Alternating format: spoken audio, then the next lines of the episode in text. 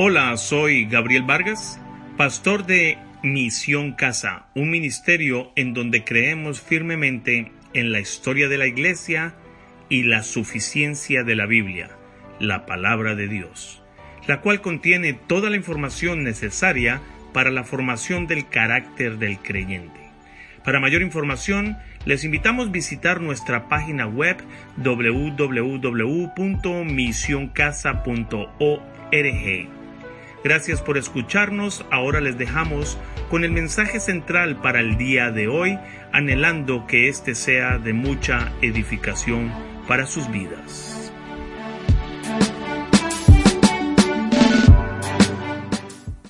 ¿Por qué le llaman Mompet?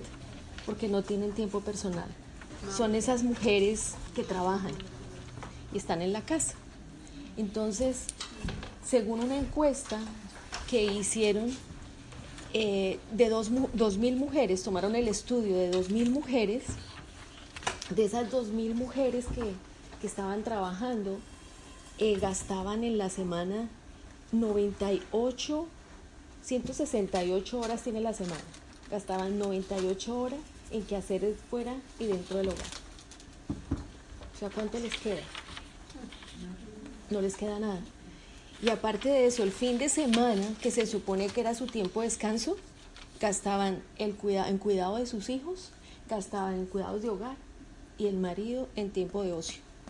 Entonces, eh, la encuesta reportaba de que estas mujeres vivían infelices, porque eran el tipo de mujeres que les decía al esposo, ¿qué quieres que te regale? ¿Y qué pedían ellas? Tiempo. Quiero estar sola, quiero hacer lo que yo quiera para mí. Entonces, la pregunta que les hago, ¿quiénes se consideran acá una mamá Mompet? ¿O han vivido esa circunstancia de madres Mompet? Eh, como lo dije en la anterior reunión, eh, le, le, hemos dedicado más tiempo a mi hijo. Y mi hijo se está volviendo el centro ¿sí? de todo. Eh, y él se acostumbraba a eso. Entonces, incluso esta semana le dije, Sammy, no me absorbas. O sea, siento que quiere la cocina conmigo, todo quiere hacerlo conmigo y pues yo necesito mi espacio también. Eh, alguna vez en mi trabajo tuve, me gané como un premio, un viaje. Y cuando fui a ese viaje, yo decía, ay, me voy a dejar a mi esposo, a mi hijo, me siento mala. Y cuando me fui me sentí feliz. o sea, me sentí delicioso. Para otro mes regresar. Yo decía, pues pobrecitos, pero allá están bien, me están mandando fotos, pero me sentí feliz porque estaba descansando, me estaba dando un tiempo para mí y súper rico. Se relaja uno, uno necesita ese tiempo.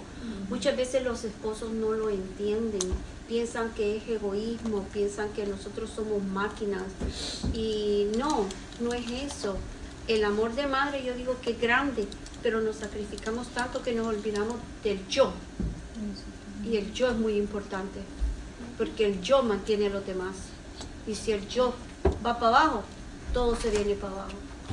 Así que yo digo que las mamás, que somos mamás, mamás, mamás, nos pasa eso. Porque hay mamás que de verdad no le importa.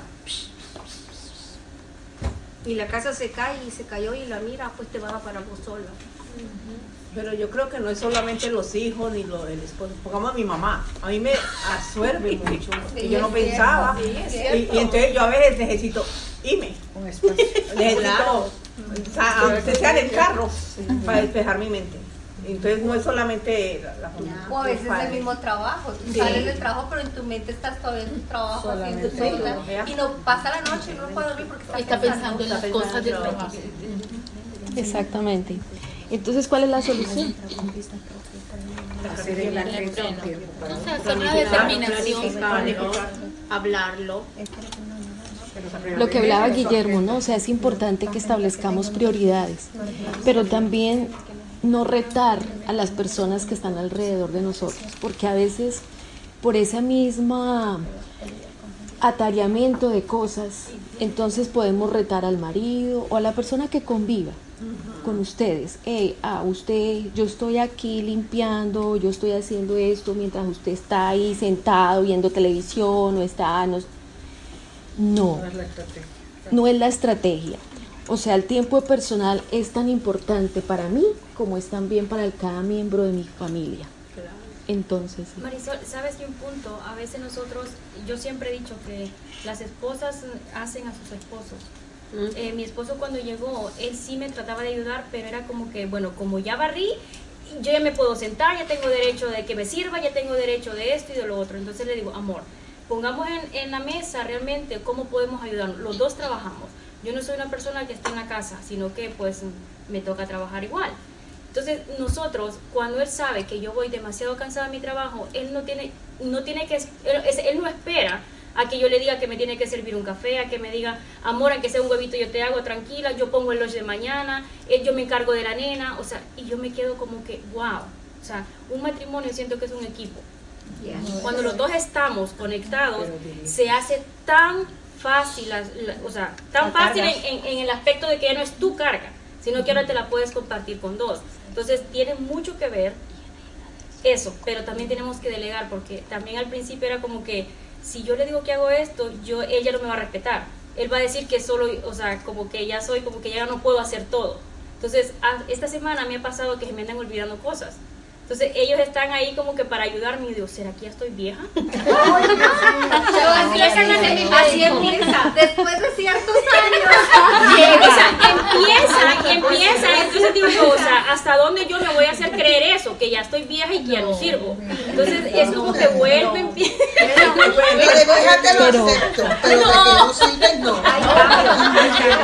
Yo creo que ahí es bueno también tener un balance porque no olvidemos que así hoy día yo creo que ha, mejorado eso de que los esposos o en la misma familia se deleguen cosas. Tiempos atrás no existía eso. Pero a veces he visto en mujeres, sobre todo las más jóvenes, que abusan de eso. Entonces el hombre ya tiene que hacer, no es responsabilidad del hombre. O sea, una cosa es que uno ayude, colabore, pero yo no voy a esperar a que mi esposo llegue hasta las 5 para que coja una escoba porque resulta que yo no. Sí, es bueno aprovechar eso, pero no pretendiendo que el esposo haga lo que el rol que a mí me corresponde. ¿Sí? Que él puede lavar, claro. Pero si no lavo en una semana, entonces ¿qué pasa? Nadie va a lavar, porque es que usted tiene que ayudar. No, no es responsabilidad de él. Ahí Marisol yo pienso que es por instinto. O sea, si es como que, ok, bueno, si tú ya me estás ayudando a servirme, pues te toca. Y yo me hago la que estoy enferma, la que tengo sueño, la que estoy cansada. Entonces, eh, eh, viene otra vez la palabra y es un balance. O sea, tú sabes mentalmente cuando llegas a casa cómo vas.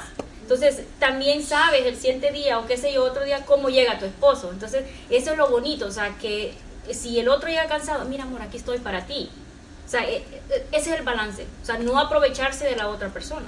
Entonces, cuando tú tienes claro eso, siento que todo lo haces, lo haces porque te nace hacerlo. O sea, quiero ayudar a mi pareja, quiero que esté bien, quiero que descanse. Entonces, y eso es lo bonito. Uno de los puntos que hablaban en estos estudios es que muchas de las mujeres que les gusta trabajar, ¿por qué lo hacen? Por satisfacción personal, por participación profesional, o porque no tienen contentamiento, porque resulta que de pronto el, sueldo del esposo no le alcanza para tener una casa bonita o para tener esas cosas que yo deseo, pues entonces tengo que ir a trabajar para ayudarle a él. Pero eh, hay una cosa importante y es lo que, no sé aquí quiénes tienen hijas, pero es importante que también a las hijas a uno, uno pueda no tengo hijas, pero si la tuviera, la posibilidad de enseñar lo importante que es ver el hogar. el rol de mujer en el hogar, no es de lavar, planchar y cocinar, eso hay que buscarle el lado rico a eso, ¿sí? Pero no es algo que las mujeres de hoy en día no hagan, no quieren hacerlo, ¿sí? Y eso a quién se lo inculca a uno, la madre, ¿sí? Pero a veces las mismas madres, eso que se va a poner usted a cocinar, a lavar y eso que olvídese, vaya a estudiar, vaya a... No, o sea, todo es un balance. Porque resulta que nosotros tenemos ese, ese rol que el Señor nos dio y es que podamos deleitarnos en nuestro hogar, porque somos las administradoras de nuestro hogar, porque somos aquellas que le ponemos la florecita, el detalle, eso que el hombre no piensa, es algo especial, o sea, por eso fuimos realmente diseñadas. Entonces cuando uno ve niñas que uno dice, increíble, uno no se las imagina como ama de casa. Cero, cero es cero. Entonces yo creo que ahí debemos tener esa, ese interés como madre, si usted es abuela, una posibilidad para enseñarle a sus nietas, o si hay sobrinas, hay que enseñarles, ¿cierto? Tener uno esa disposición de poder uno que vean que no es tan malo tener un hogar, el lavar, el planchar, el cocinar. Hay, en este país y en este, hoy día todo es más fácil. Yo le puse a mi hijo pantal, eh, pañales de tela. Yo tenía que lavar pañales de tela. Hoy día las mujeres lavan pañales de tela, no lo hacen. O sea, hay muchas cosas para facilitar la vida de hogar. Entonces, entonces es importante también que evaluemos si estamos en esa fase en que tenemos niños en una etapa temprana donde es importante que la mamá esté en casa, luchemos porque la mamá deba estar en casa. A veces los hombres también se han acostumbrado a que la mujer vaya y trabaje. Y no es fácil. Y si el niño es pequeño, es más difícil. Entonces, nosotras fuimos diseñadas por lo menos para eso, para que en los primeros años podamos disfrutar a esos niños tener esas, esas personas que estamos ahí al control. Y ahorita les voy a mostrar una historia de una mujer que, me, encantó. Y entonces, no necesita usted eh, dejar de ser profesional, pero no es el momento de ser, de, ser profesional. Lo va a hacer, pero no si usted tiene un bebé. Entonces es balancear eso. ¿sí? Porque como decían en, en una entrevista que hacían eh, unos pastores, decía que muchas de las situaciones es que las madres que trabajan pierden la proporción del cuidado de sus hijos. No es que sean malas madres, pero se enfocan en su trabajo, llegan a la casa rendidas. Entonces la única persona que sabe si su hijo está enfermo, cómo está, es la que lo cuida, o el familiar, o, la, o a donde pague.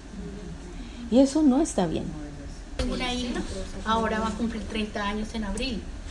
Y ella siempre, ya cuando ella fue a la universidad a estudiar y, sola, y, siempre eh, me da mucha alegría porque recuerda, dice, mami, tú siempre llegabas del trabajo con una sonrisa. Yo no sé qué día habrías tenido, pero lo que yo recuerdo es que tú llegabas, te quitabas los tacones pues en mis 30 andaba en taconada.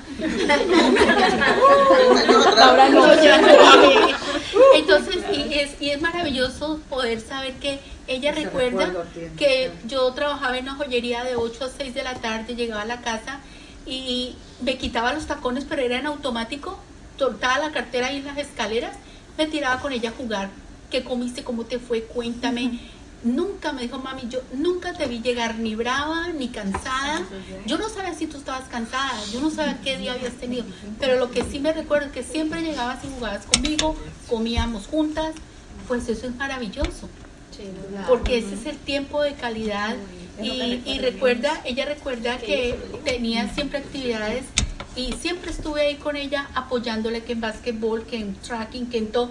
Yo pedía permisitos en el trabajo, mira, cuadraba el lunch, porque quiero ir a ver a Estefanía que hoy está haciendo esto, esto, esto y lo otro.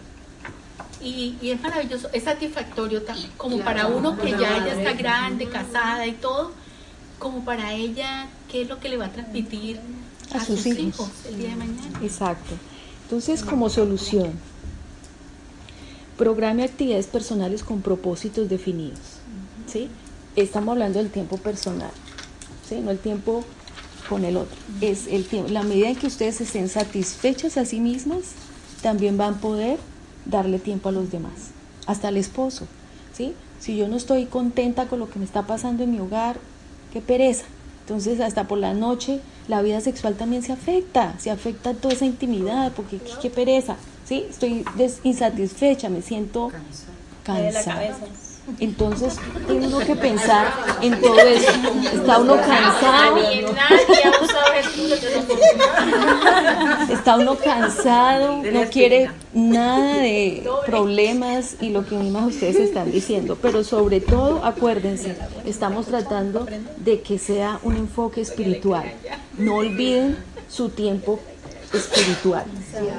Entonces, si ustedes quieren sacar el tiempo para ir a compartir con una amiga, para hablar de cosas triviales, cosas chévere, rico, pero también saque tiempo para un discipulado. También saque ese tiempo para, yo sé que acá lo hacen, se reúnen en algún lado a compartir, ¿cierto? Ok, pero si ustedes tienen la posibilidad de hacerlo, llénense espiritualmente. La semana, el año pasado fue que hicimos lo de mujeres de diseño divino. Bueno, eh, para mí fue algo bonito porque tuve la oportunidad con dos amigas y nos encontrábamos todos los miércoles a las 5 de la tarde después de que cada una salía a sus trabajos y dejábamos almuerzos o lo que fuera hecho avanzados para el más marido. Mire, es dos horas vamos a estar fuera. Y Guillermo lo sabía, no me llamen y me diga, yo estoy con ellas. Y hicimos el discipulado de las mujeres de diseño divino.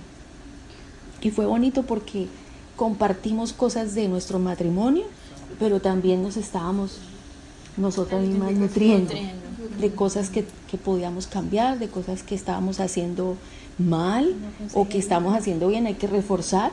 Entonces, piense también en su vida espiritual, no solamente ir al pelo, a las uñas, a los pies, no, eso es rico, pero es la parte espiritual que es lo que nos va a ayudar a tener un mejor, una mejor relación. Me llamó la atención que tú dijiste algo muy importante que a uno se le olvida y es importante hablar.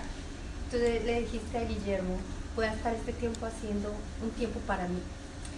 Uno asume que ellos lo entienden y uno asume que los hijos lo entienden, pero la realidad es que no lo entienden ni no lo saben.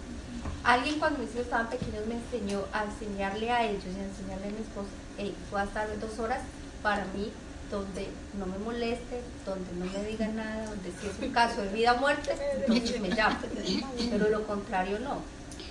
Y empezó a funcionar de tal manera que logramos hacer eso, de que incluso para dormir, yo les decía a los niños, voy a tomar esta medicina, voy a tener dos horas de dormir, es mi tiempo, por favor. Y hasta hoy en día todavía lo logramos hacer, de que ese tiempo ellos lo respetan. A veces algo con algunas de las hermanas, a comer al panda. Es el tiempo que se respeta para, para mí. Y me parece importante haberlo aclarado con ellos y hacerlo entender a los hijos, al esposo, porque pues, ellos no lo entienden. Entonces es importante eso. Como decía Cristina, aprenda a delegar actividades de la casa. O como decía Janice, ¿sí? es importante. No llegue al punto como llaman por ahí el síndrome de los padres quemados. Que el, síndrome de los padres quemados son esos padres que llegan al punto de que sus hijos son el centro de todo. O sea, que hasta la mamá está en el, en el, en el baño pasando un texto porque es que la, la peladito no lo deja. O sea, no se quema uno, se quema, uno puede jugar a eso. Están en el síndrome de las quemadas. Oye Marisol, yo uso el tiempo cuando estoy en el baño, mis hijos se reúnen y vienen ahí a... Ahora dice, exprese, exprese sus cansancios y pida ayuda con amor, no con cantaleta, ni desesperos, ni malas palabras, ni mejor dicho, le echa uno en cara al marido y a la persona que está alrededor, lo ha habido y por haber. No, estoy cansada, estoy agotada, estoy trabajando demasiado, yo creo esto, yo creo lo otro, lleguemos a acuerdos, ¿sí? Em, porque ese es otro punto, uno debe sacrificar algo. Y la vida profesional es importante, claro, y si uno tiene la posibilidad de hacerlo, fantástico, pero todo a su debido tiempo, todo tiene su tiempo. Bueno, la otra persona que, me llamó la atención es una mujer del siglo XVIII. Ella es una mujer que se llamaba Susana Wensley. No sé si la, tú la conocías. ¿Qué conociste de ella? Cuenta. A sus hijos. ¿Sus hijos? Ella les dio educación a sus hijos. Les enseñaba de la palabra por mucho tiempo en su casa. Ellos fueron grandes predicadores o evangelistas, me parece. Eh, sí, sí, sí. sus hijos. Sí. Pero eh, ella nos educó siempre basada en, en la palabra de Dios. Sí, no sé si estoy correcta, pero ella, ella les dio educación eh, escolar en su propia casa, parece que sí. Sí, sí. Es un poquito lo que recuerdo de ella. Ok, muy bien. Ella fue una mujer que nació en el año 1910, eh, en 1669. Y ella fue hija de un hombre que era un clérigo en esa época, eh, eso fue en Inglaterra, entonces era como un sacerdote, y el hombre era muy preparado, pero en esa época las mujeres no eran muy dadas para la educación. Entonces ella, como su padre le enseñó a ella, así como por debajo de cuerda, ella era una mujer muy, muy proactiva intelectualmente, aprendió tres idiomas, el papá le enseñó filosofía, teología, le hablaba de muchas cosas, pero era una mujer también que los padres eran piadosos. Entonces ella tenía a Dios en su vida. Se casó, era la, era la menor de 25 hermanos. Y cuando ella se casa a los 19 años, em, se casó con un hombre que también era piadoso y el hombre también muy, muy inteligente. Tuvieron 19 hijos. Y eh, digamos que en menos de 9 años ella tuvo sus hijos. O sea, era uno por... Detrás del otro. Pero se murieron nueve. O sea, le quedaron diez. Eh, entonces las mayores pruebas de ella fueron sus hijos. Pero como era una mujer tan intelectual, pues ella, ¿qué hacía? Tener a sus hijos. Y eran muchos. A pesar de que había gente que le ayudaba, entonces ella, su casa era la escuela. Ella le gustaba que sus hijos fueran cultos, que fueran que tuvieran educación. Entonces ella les enseñaba a sus hijos. Pero aparte de eso, em, el esposo era un hombre que eh, escribió hasta una canción, porque él, era un, un siervo de Dios también, pero un hombre que era muy mal administrador del dinero. Entonces el hombre nunca le alcanzaba el dinero para nada y ella pues era muy buena administradora y la mujer administraba su hogar increíblemente. El hombre con tantas deudas que tenía hasta la cárcel iba y ella tomó la decisión de, de coger y administrar su hogar mientras la situación avanzaba. Lo cierto es que esta mujer eh, dedicaba su vida a, servirle al Señor dentro de su casa. Entonces, a pesar de que tuvo sus 10 hijos vivos, ella todos los domingos, decía la, historia, ella dedicaba a hacer un devocional con sus hijos. Y, se unían muchas mujeres a eso, ¿no?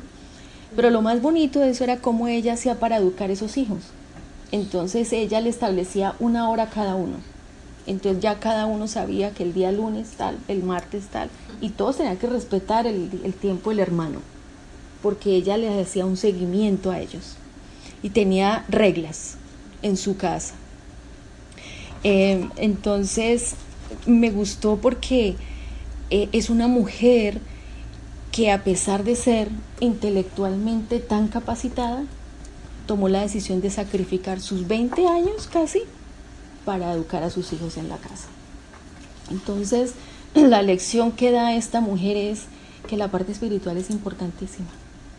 O sea, usted no necesita, usted no, es, o sea, digo yo, usted puede ser una mujer profesional, usted puede tener todas las capacidades, pero si usted no le enseña a, Dios, a los hijos el temor a Dios, cuando pasen pruebas, cuando usted le ayuda a trabajar ese carácter, va a ser difícil la crianza, va a ser más difícil el poder uno llevar un hogar, el que, el que pueda mantenerse un hogar. Le decía yo a Andrea ahora poco que este, esto del tiempo en familia me ayudó a reflexionar en que si yo hubiera aprendido esto desde mis 23 años, yo no me hubiera separado, porque no hubiera aprendido a manejar mi matrimonio de otra manera, con los ojos de Dios. ¿Sí? Y a lo mejor mi hijo hubiera aprendido otras cosas que no le enseñé, porque, porque no tenía a Dios en mi vida. Y a pesar que mi madre era una mujer piadosa, pero yo le decía, mami, ore usted por mí. ¿eh? Pero sí es muy importante que uno pueda, como madre, tener eso en su hogar. Que uno pueda decirle, hijo mío, vamos a sentarnos a orar juntos. Vamos a, a tener un devocional. Que sea la mujer la que, la que empuje. Obviamente el hombre, como líder de su hogar, es el que está en primera instancia. Pero la mujer en su casa debe hacer un papel muy importante y es tener ese tiempo con los hijos y con el marido también, porque uno está también para ministrar a su marido. Cuando él esté caído, uno tiene que levantar. Entonces, um, uno de los criterios, mire lo curioso que no es nada que no pueda uno aplicar aquí hoy día, pero me pareció curioso este. Eh, dice que ella no le permitía a los hijos comer, comer eh, entre comidas. Porque si los dejaba que vayan, abran la nevera, coman lo que quieran, ta, ta, ta, no comían a la hora que era y cuando les iba a servir ya no comían. Entonces regla, había desayuno, había almuerzo, había comida, pero la mamá era quien autorizaba las comidas a deshoras, porque era importante que sus hijos aprendieran a comer. Lo otro que me llamaba la atención, a las 8 de la noche los niños a dormir. No había opción. No tengo sueño. A la cama. ¿Por qué? Porque ella necesitaba el tiempo para ella, porque ella oraba todos los días por sus hijos y por su familia. Y el tiempo para su esposo. Ok. Con respecto a eso, me lo aprendí de una señora que yo cuando la conocí me parecía muy exagerada y la critiqué mucho. Y acostaba a los niños a las 7 de la noche. Así le pasa, ¿verdad? Cuando el Señor me muestra que tengo que hacer lo mismo, me di cuenta que parte de mi sanity, de, que mi mente estuviera sana, era que los niños se fueran a dormir y yo estuviera de 7 a 9 a 10 de la noche que claro, me este tiempo o con mi esposo o conmigo.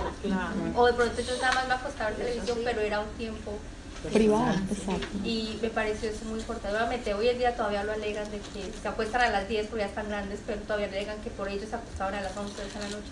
Pero aún así me parece importante acostumbrarlos al tiempo, no solo por disciplina, sino por no hay un sanity.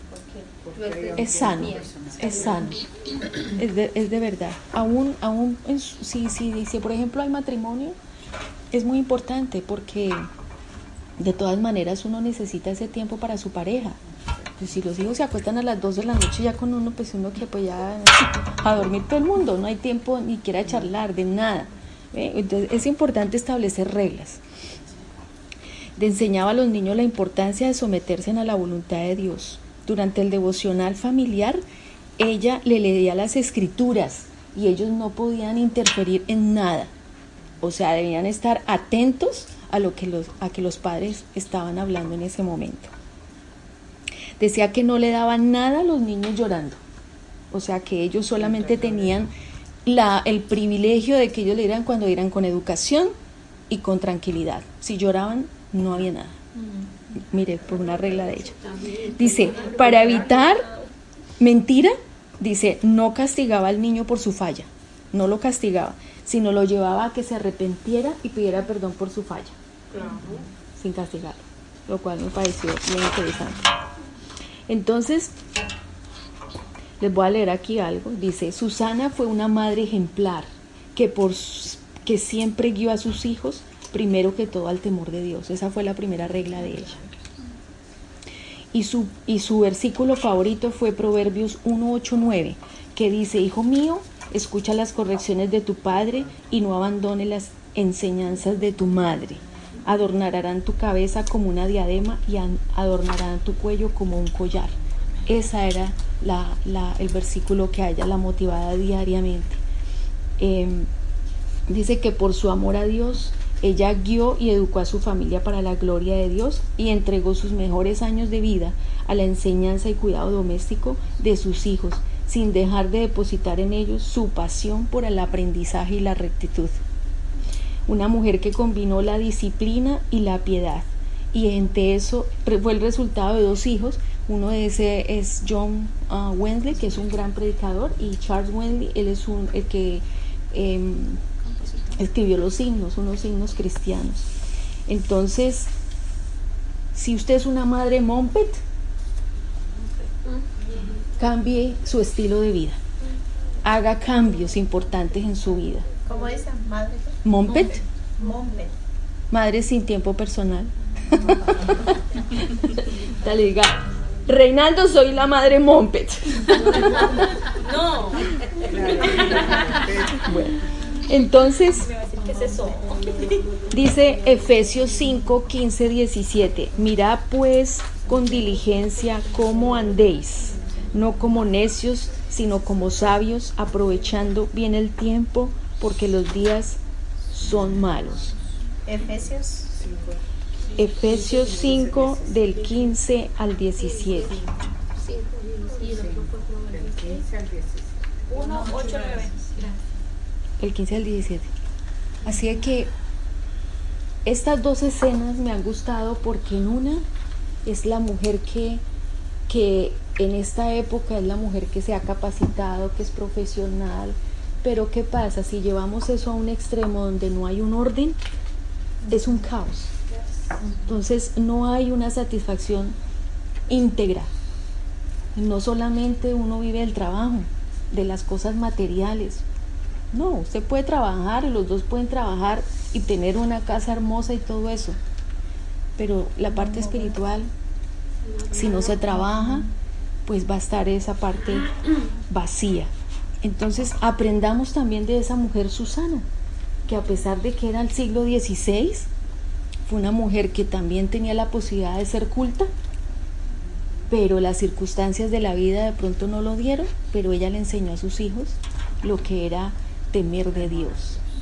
Entonces, eh, y, lo más importante, yo creo que ante, ante diferentes circunstancias es que Dios esté presente en la vida de cada uno de nosotros.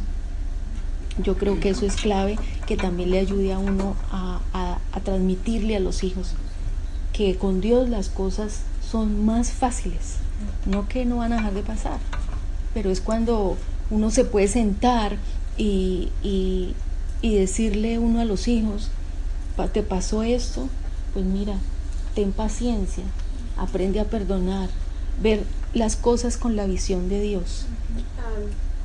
¿No? yo voy a contarles algo que yo hice. mis hijos estaban chiquitos, no, pero me crié en colegio católico con monjas y fueron muy estrictas y en mi casa quien era el estricto era mi padre. Y yo a mis hijos les enseñé el respeto desde que empezaron a pensar que ni ella me iba a tocar a Brian ni Brian me iba a tocar a ella. Nada de manos, nada de empujar, nada de jalar pelo, nada de morder. Hasta este día me siento tan orgullosa de decir que mis hijos nunca se han peleado son íntimos, íntimos, que prefieren hablar entre ellos dos para que yo no sepa lo de ellos e intervenir. Qué bueno. Yo me siento tan orgullosa. Yo, yo cuido a unos niños y trato de implementar esto. Con la madre trabajo con esto también. Pero yo digo que ese es el mejor orgullo de un padre, educar a los niños desde chiquitos para que crezcan rectos y no con tantas diversidades, ¿no? que después va a ser un problema más grande para uno de padre, porque el uno de padre sufre más que el hijo cuando está en problemas. Claro, uno nunca deja de ser padre. Pero mire, una cosa importante es hoy día que tantas familias están disfuncionales. Ya. Porque si uno tiene la fortuna de que haya un matrimonio estable, pues gloria a Dios. Pero cuántas mujeres están solas y no es fácil emocionalmente uno estar solo eh, frustrado, eh, tener que trabajar, cuando quiere uno llorar, cuando quiere entregarse a la pena, cuando, etcétera. O sea, son muchas cosas emocionales. Pero uno necesita estar fuerte, fuerte.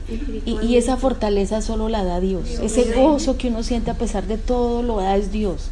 No hay otra manera de uno poder ver las cosas de otra forma, porque las va a ver es uno con rabia, con ganas de vengarse, con eso no da paz en el corazón y no lo deja uno avanzar. Entonces, sea la circunstancia que sea, porque a me veces... quedé divorciada.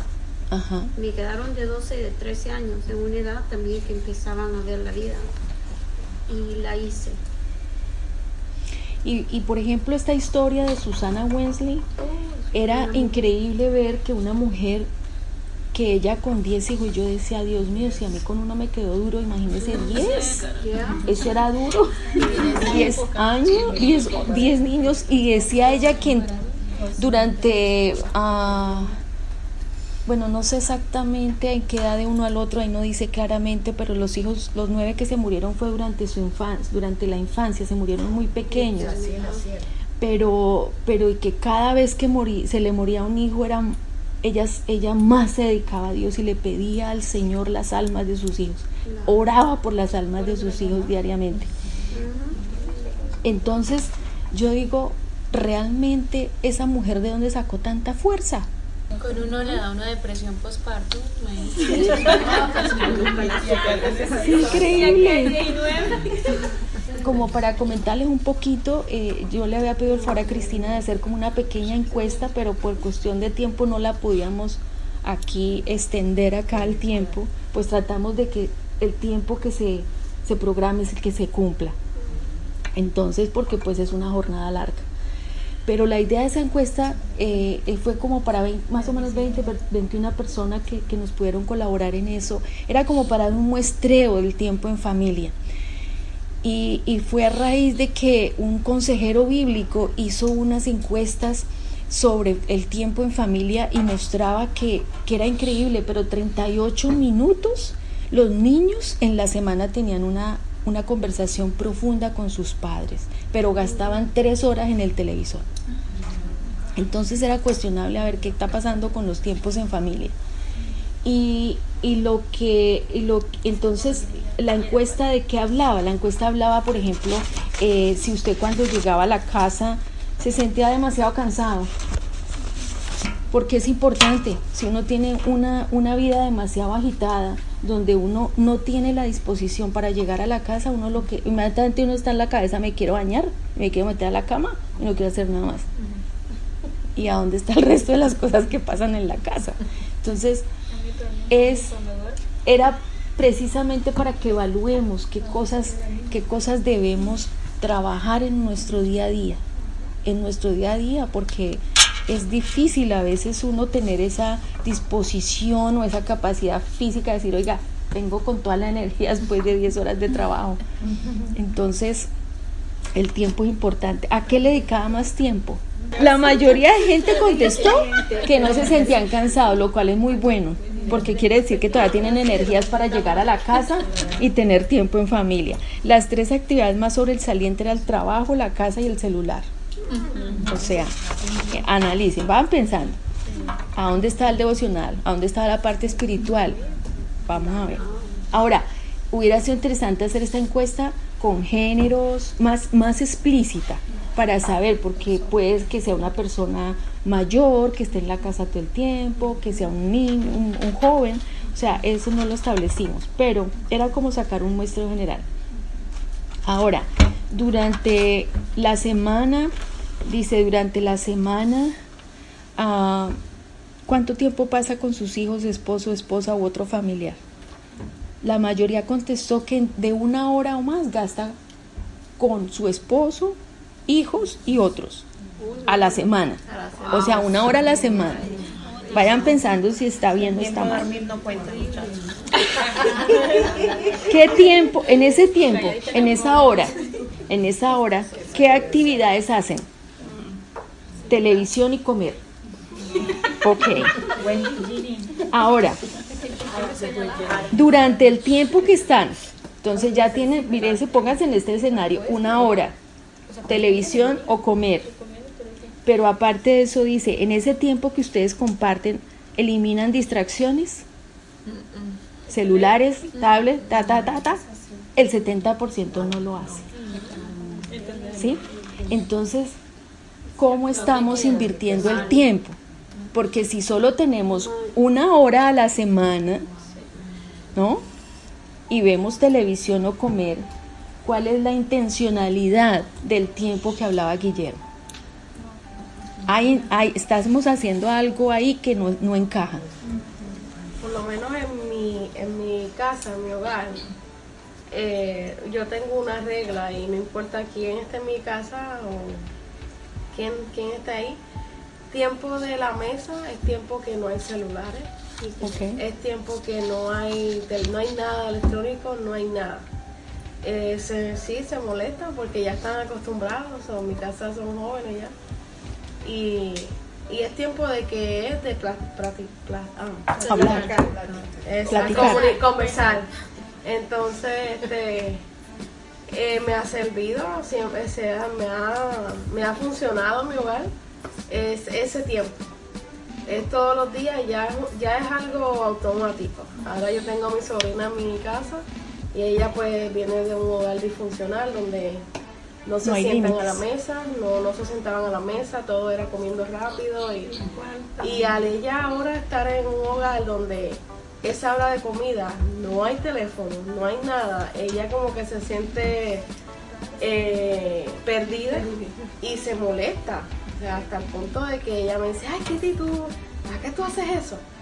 No, porque es, el, yo le digo, es el único momento como familia que nosotros tenemos. Entonces es algo que a mí me ha funcionado y de verdad que en ocasiones pues hablamos de la palabra, se enojan porque son vienen de, tú sabes, de familias disfuncionales, de las cuales nunca se le implantó eso. Pero por lo menos en mis altas y mis bajas siempre ese momento yo lo he utilizado como que es el único momento que yo he tenido con mi hijo. Qué bueno. Sí, entonces, y eso él lo, él lo dice, ya a tiempo, la regla es no celulares en la mesa. Y pues me ha, con mi sobrina me ha, me ha dado duro, porque no se la había implantado en su casa, ella tiene 10 años. So que es un poquito duro, pero yo sé que trabajándolo va a haber la pues, diferencia. Va a tener beneficios para ella. El otro punto que se habló en la encuesta era sacar el tiempo libre. ¿Cuánto tiempo libre tenemos? Entonces, si la semana tiene 168 horas, entonces se ponían unas actividades, se sacaba un promedio y eso arrojó, em, eh, eso arrojó que la mayoría de personas no tienen casi tiempo. Hay dos personas que tienen cero. Hay un promedio. Aquí no se podía sacar como específicamente porque no sabemos si eran personas mayores las que contestaron o de pronto muchachos adolescentes o no sé, no se puede establecer, pero digamos que la gente no tiene casi tiempo. En la semana son de un promedio de dos a tres horas, libres, o sea, libres nada, que no hacen nada más, no tienen sus tres días, o sea, tres, tres horas en una semana libres. O sea, pensemos realmente qué pasa con el tiempo personal, el tiempo con los hijos, el tiempo con el esposo, el tiempo con los padres, porque esa es otra, o sea, claro, la familia principal, lo que tú decías, y realmente em, eso es algo que uno debe tratar de estimular.